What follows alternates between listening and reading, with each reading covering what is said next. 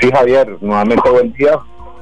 Y son, muchas las manifestaciones que hemos podido conocer y la, o la inconformidad de muchas personas frente a estas obras que se han venido adelantando donde se ha dicho, se ha manifestado que no ha habido un plan de socialización de las mismas, que no ha habido, eh, no hay hasta el momento una señalización de vida ni ninguna información sobre la realización de estas obras para que las personas tengan la prevención, tomen vías alternas o pues decidan si circulan por otros sectores.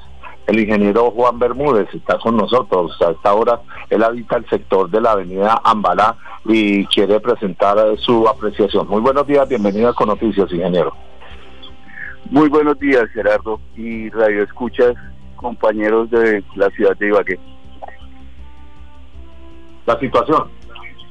Eh, sí, Gerardo, me parece bastante preocupante porque nosotros, los que vivimos por el sector de Entre Ríos, por Ambalá, por el sector de La Gaviota, por el sector del Salado, pues contamos únicamente con esta vía de circulación hacia el centro y desde el centro. Es eh, pues bastante preocupante que a nivel nacional y a nivel eh, de todas las ciudades se debe hacer un plan de manejo de tránsito el cual por ningún lado se vio. El día de ayer no se vio.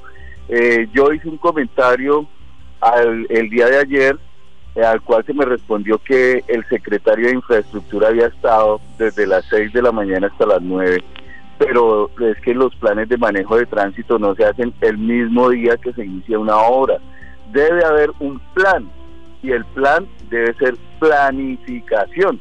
Entonces yo creo que ha faltado a la administración, al contratista, a quien corresponda, y me gustaría que la Contraloría pusiera eh, eco en esta, en esta voz, que por favor organicen un plan de manejo de tránsito en el cual se nos indique por dónde debemos desplazarnos en las horas pico, bueno, en el día durante la obra, donde haya unos auxiliares de tránsito independientemente de los señores que trabajan en la Secretaría de Tránsito, que lo hicieron lo mejor posible, cosa que de todos modos no fue suficiente porque no, no se puede pensar que dos carriles que vienen bajando, más uno que viene por la 60, se vayan a cruzar en, justo en ese punto de Ambalá con, en la glorieta.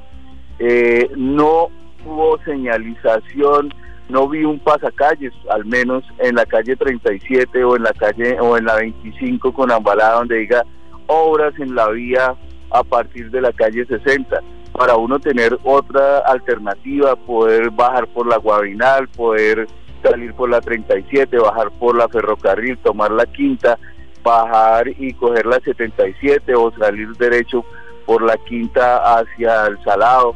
No, no hubo nada, no hubo absolutamente nada no hubo un plan de socialización, no vi ninguno de los requisitos que se tienen. Es más, el mismo igual tiene un manual de obras que en, ocasiones son exagerados. Por ejemplo, en obras que son rurales del IVAL exigen, eh, exigen situaciones de codensa, de Movistar, donde no hay líneas que se alteren, pero en ese que es ciudad sí están exigiendo unos, unos planes de manejo, pero no los aplican. Ellos mismos, la Secretaría no lo aplican. Ingeniero, eh, usted no se aparta de que estas obras son necesarias por el mal estado de muchas vías, de nuestras avenidas, las obras que se vienen, pero usted finalmente, pues agradeciéndole su, asistencia a nuestro a nuestra misión de Econoticias, usted no se aparta de esto, de la necesidad de las obras, sino que exige que haya más planificación y más control para evitar los trancones y las demoras para los eh, peatones, eh, para los conductores de todo tipo? Eh, para nada, por el contrario. Es más, entre la glorieta de la 60 y la glorieta del Vergel hay tres huecos desde hace más de un mes que han causado cualquier cantidad de accidentes.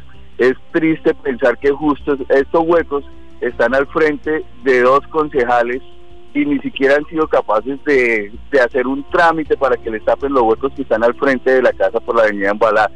Es necesario y es urgente el mantenimiento de las vías, claro que sí, eh, y es de las mejores situaciones, pero así como se han demorado más o menos seis meses en planificarlo, planifiquen unas, unas rutas alternas. Es obvio que, como ustedes decían ayer, hay más o menos 500 calles que se van a cerrar. Por favor, ¿dónde están los planes de manejo de tránsito? ¿Dónde está la socialización? ¿Dónde, se le está, dónde están las vallas informativas? ¿Dónde están los auxiliares, las paleteras, los paleteros? Que digan, tome esta ruta, por favor. Eh, ¿Dónde están los volantes? ¿Dónde, dónde, ¿Dónde está el plan de contingencia para estas obras? No las veo, no las veo por ninguna parte y, y realmente como ustedes lo han dicho, no hay vías y está trancada, pues ahora el caos es peor. Me parece una buena decisión esa que creen tomar con el carril bajando, pues bueno, si ya están haciendo el mantenimiento de la embalada, pues entonces dejen toda la guabinal bajando y toda la embalada subiendo, por lo menos por ahora. ¿sí?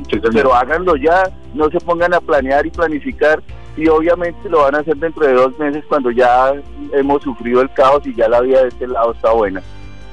Pues ingeniero Juan Dalmuez, muy amable por estar otra vez con nosotros. señora, a ustedes muchas gracias por tenerme en cuenta. Feliz día.